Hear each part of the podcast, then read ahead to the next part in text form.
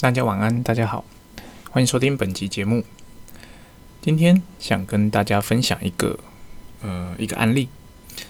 这个案例呢，就是俗称的寄售 （consignment）。我相信，呃，如果公司是做外销的了，那在市场上已经做了一段时间，多多少少都会遇到这样的要求，就是代理商问你。诶，你能不能免费的把东西送来我们公司啊？我这边有场地，那让你放。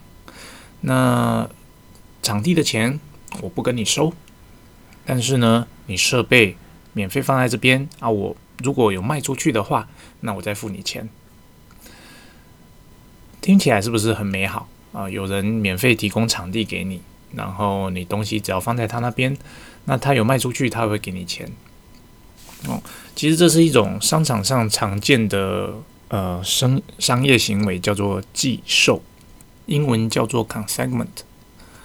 这样的销售行为，老实说，我并不知道在台湾的业界常不常见啊。毕竟我并没有在台湾跳槽非常多的公司，在我们公司里面呢，呃，这样的行为，老实讲，在我业务的生涯里面，也跟公司提过很多次，因为我的代理商。他跟我有这样的要求，那我觉想过之后，跟代理商讨论过之后，诶，好像可行，所以因此也跟公司讨论蛮多次的。那总之，我这边的结论是，公司这边并没有想要做这样的销售的方式。那这样的销售方式呢，其实在欧美啊，就我的观察，在设备类的厂商蛮常见的。他们习惯就是，诶，如果你今天是想跟我合作，而且你有场地。而且你看起来公司是值得信赖的，那他很有机会就会先哦，你觉得我的设备哪几个机型可能在你的区域有机会贩售的比较好，他就会把这些机型就送到代理商的啊 warehouse 或是工厂啊展示间去，就放在那边。那放在那边就只要中间有客人来观察。哎，不是观赏那 有客人来看设备，然后设备销售之后，哦，这些代理商再付钱就可以了。嗯，这样听起来好像是一个不错的销售模式。那为什么我们公司呃没有打算要这样做呢？其实站在业务的角度来看，诶，这样的销售模式似乎可以创造出更多的业绩。毕竟我的设备已经到当地了嘛，我们做外销的，那我设备已经假设在美国好了，我设备已经送到美国了。也就是说，我从台湾到美国这一段运输的时间我都省下来了。哦，我到美西哦三三到四周以前啦，现在可能要六七周以上。哦，到美东哦六周啊，比起现在可能八到十周。我省掉了这一段的运输运输的时间，也就对客人来讲，哦，他买设备以往可能要等十二周到十四周，现在他也许就是嗯两周就拿到货了，因为。生产的时间省掉了，哦，我东西已经在那边了嘛，运输的时间也省掉了，唯一呃不能节省的就是内陆运输的时间以及设备安装的时间，哦，所以寄售的这样销售模式，其实我个人认为对于呃开拓市占率是很有帮助的一种销售方式。当然，呃，跟公司讨论过后之后，我也能够理解。为什么公司不采用寄售的方式？因为寄售有其风险性的存在。首先，先跟大家讲一个观念：寄售这个东西，举例来说好了。假设我今天有一台车哦，假设我是汽车的制造商，我想要我这个车是纯手工打造的。那我今天啊，欧洲的代理商说：“诶，你这台车很不错，你能不能做一台，然后放在我的展示间？然后我。”卖出去之后，我再给你钱。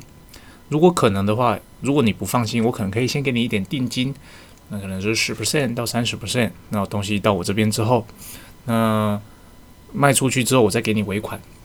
哦，这样的方式。那可是呢，这有一个条件，就是如果对方有给定金，那还好办，因为毕竟这算是一个已经是商业。行为了，他其实不太像寄售了，他就是给你，他给你定金，只是你尾款比较晚跟他收而已。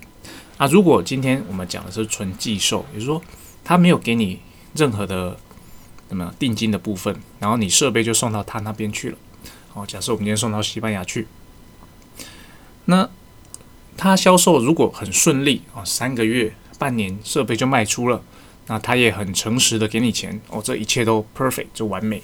啊，所以你就会觉得这是一个很棒的销售模式。但是呢，如果他今天哦，你设备放在那边将近一年还没有售出，这个时候你就想说，诶，我的设备可能比较难卖嘛，那可能刚开发比较难卖难免哦，所以你可能会觉得。再放一点时间也无所谓，可是你要记得一件事：每个国家对于呃这样的销售模式有不同的法律上的要求。以欧洲或美国来讲，寄售这件事情呢，在两边的法律规范不太一样。欧洲这边我还没有详细研究，但以美国来说，你东西放在那边超过一年，如果没有销售哦，没有销售的记录的话。这个东西是必须啊，代理商必须买下，或者是东西必须退回。哦，它不可以放在那边无止境的放在那边。啊，美国的那个商务部不会让你这样做啊，因为呢，你放在那边，基本上讲，这并不是一个销售的行为，你的产品却到了这个呃这个国家，但却没有一个销售的行为产生。对这个国家来说，我不知道为什么他们。规范这件事啦，但他们要求就是你一年内啊，这个设备必须呃进行销售，有所谓的 invoice，有账务的往来，否则的话，你这个设备就必须退回台湾。你说寄售这件事情呢，它有风险的存在哦，风险存在。如果我们可以跟代理商谈好，诶，如果你经过九个月之后，设备还没有办法卖出的话，那代理商愿意全额把它买下来，当成他的库存。哦，这也是一个可行的方式。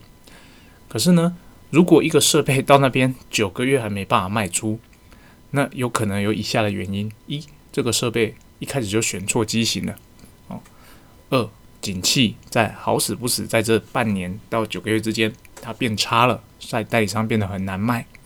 在这种情况下，代理商有可能把这个设备吃下来吗？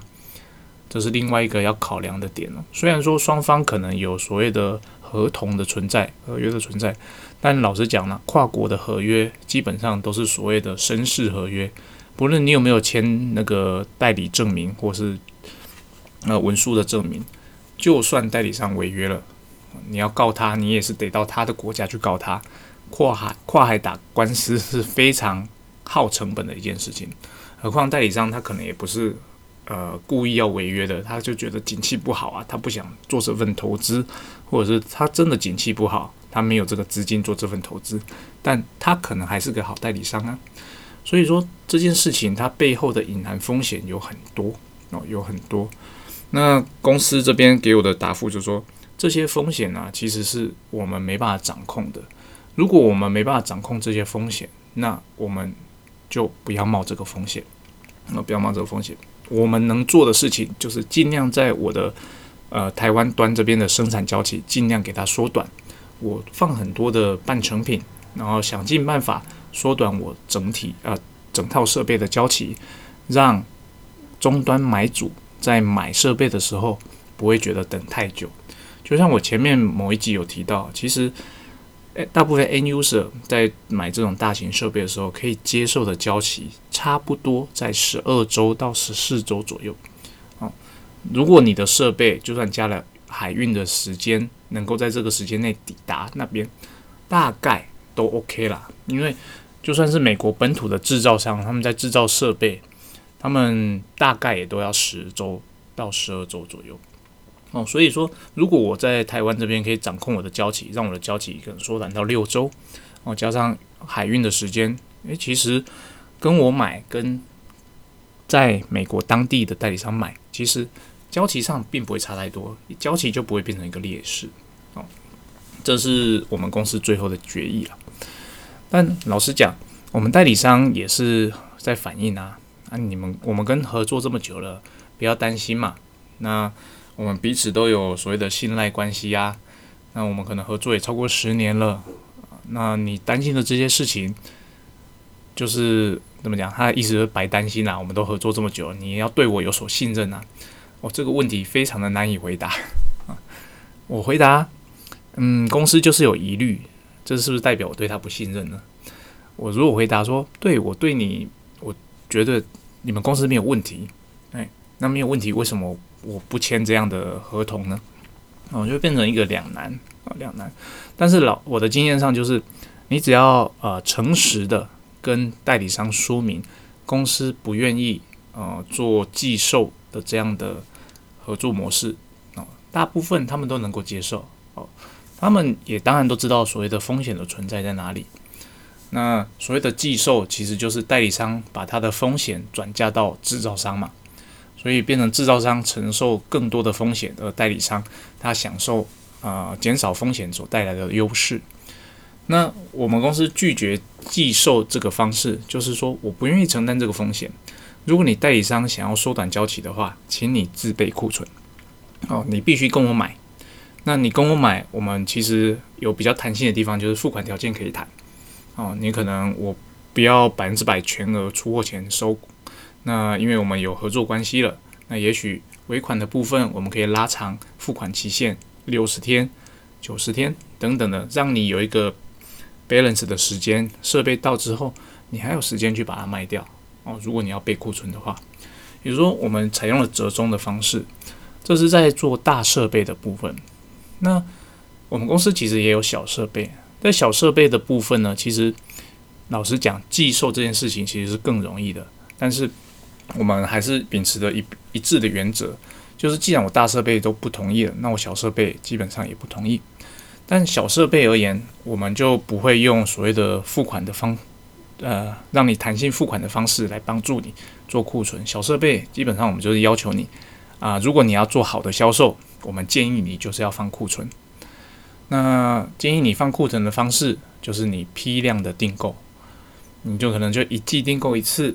啊，或者是半年订购一次，你一次就把你可能半年的量、一年的量都抓足，啊，这样的订购方式对你而言其实也是比较好的，它可以随时补充呃足量的库存，而且它也可以很快的就近服务它有急单的客人。哦，这样的销售模式在欧美其实大部分的公司也是接受的，因为小设备它的总投资成本比较低，而且确实，其实我们有观察到现象在。这两年左右，欧洲很多的公司，他们都转上了线上销售啊，线上销售。即便是我们这样的工业产品，只要是比较小型的啊，比较标准啊，没有那么没有那种呃需要客服安装需求的设备，很多很多都已经转成线上销售了。而且欧洲的线上销售的模式，就观察而言，它跟美国不太一样啊。欧洲线上销售模式很多都是走自家的网站，啊，自家网站就内建，你可以直接下单，啊，我就直接可能可以刷卡就直接出货去了。那那在欧美或者日本，基本上很少这样的呃这样的公司存在。我们的在网页上要做这些金流，还蛮多公司做不到的，尤其是工业产品类哦。我们大概都是倾向使用所谓的呃。第三方的销售网站，像 Amazon、eBay，甚至是在台湾的话，其实有人用虾皮，哦，PC Home 都有人在使用，哦，反而是内呃自己公司网站内建购物的这个方式很少很少。在欧洲的话，可能超过五十 percent 的公司大概都有这样的都有这样的服务，所以其实就是你在区域性上不同。那你既然要做线上销售啊，你就必须要库存。哦，所以就变成他们习惯性的就会放库存，他们的订单模式就会变成一季一次，哦，可能是或者是几个月一次不固定，但他们自己会抓那个库存量，所以跟区域也是有点关系啦。那当然跟销售的品相也是有关系。诶，不好意思，今天又扯远了。今天要分享的其实就是寄售。那当遇到寄售这个要求的时候，呃，你要怎么去回答客人呢？那我这边给我们新进业务的答案就是：如果代理商要求要寄售，那这样的服务，他说我有场地，那免费让你放，请你把设备放在我这边，我可以当成你一个西欧的仓库据点。那么你其他经销商、其他代理商想卖设备，可以从我这边出货。如果你的代理商提出了这样的要求，那我们公司如果没办法同意这样的要求的话，我们该怎么回复呢？其实蛮简单的，最好的做法当然是老实回复了。但老实回复有老实有好的回复方式，也有不好的回复方式。不好的回复方式就是哦，对不起，我们公司不接受寄售的服务。哦，就这样结束了。老实讲，你没有跟他说明，而且他好不容易觉得他提出了一个很棒的方法，然后被你一句话就打枪了。其实这你虽然陈述的是事实，但对听的人来讲，他并不是一个很容易怎么样，题目级上面不不太能被能够被接受。好，那我建议的回复方式是：我们有思考过，我们也讨论过，寄售这件事情确实有可能对我们的销售有所帮助。我们也同意，只要你在当地有库存啊，不是只要你，只要我在当地有库存，我会很容易的打开当地的销售市场，因为客人有急单的时候，我就有货。哦，再者，您是我们长久的合作伙伴啊，我们也相信，嗯，您只要啊，只要我们跟你有更好的配合的话，我们一定可以在当地很很好的增长，扩大当地的市占。接下来就是不同意的部分了。可是呢，很遗憾的，经过我们跟管理单位讨论过后之后，那管理单位他并不同，现阶段并不同意寄售这样的销售模式。对，可是我们也认为，我们应该要啊双方更好的合作，拓展当地的市场。那我这边可以分享我们在欧洲其他经销商他们销售的方式，他们在当地都销售的很成功。那他们销售的方式基本上就不是像现在啊，可能一次订单一台两台啊，order by order 的方式订购，他们就会根据啊每季的销量或每半年的销量，他们会把订单整并成一季下单一次，或是半年下单一次。用这样的方式呢，它不但可以节省运费，它也可以呃保持足量的库存，服务他当地的客人。对于您，呃，有意愿跟我们扩大合作这件事情呢，我们觉得很开心。那我觉得我们可以先从呃其他经销商这样子的方式开始合作。那初期来讲呢，我们也许可以以少批量的方式先试试看。那如果是呃资金有呃周转需要协调的话，那我们可以在付款条件上给予一些弹性的空间。那至少我们双方都有共识，要共同开拓这个市场。那希望以上的资讯对你有帮助。如果你需要更深进一步的讨论的话，欢迎随时与我联系。我觉得就回到这样子就好了。这样的方式基本上你同意了他的建议，那你也认为他的建议其实是不错的，只是说公司的管理层那边并不同意，那就不是身为业务我的错啦。我并没有不同意，那并且我提供了呃其他的方案给你，然后让你参考，那也提供了额外的弹性空间，让你去思考说，诶，是不是可以来试试看？哦，在这样的方式，基本上是一个回复寄售要求的基本的 SOP 了 SOP。当然，如果你们公司本身就有这样的服务的话，公司够大，钱够多的情况下。基本上，其实我觉得寄售是个蛮好的销售方式。当然了，前提是你要了解这些代理商，了解这些经销商，他是不是值得信任。那你要确认他是不是值得信任，当然有很多方式，你可以亲自去拜访他啊，面对面谈，看他们公司的规模，我觉得这是最准的。那如果现阶段你没办法去的话，基本上你可以花钱请一些机构去帮你做信用调查。台湾的中国输出入银行。其实有做这样的调查，那再者，你也可以透过国际的地方第三方认证机构去做，比方说邓白氏，然后他们也有提供这样的服务。以上就是本集的内容。那本集的内容环绕的一个主题，那这个主题我本来只想讲十分钟，但不知不觉讲了蛮久。那希望今天的内容对大家有所帮助，谢谢大家。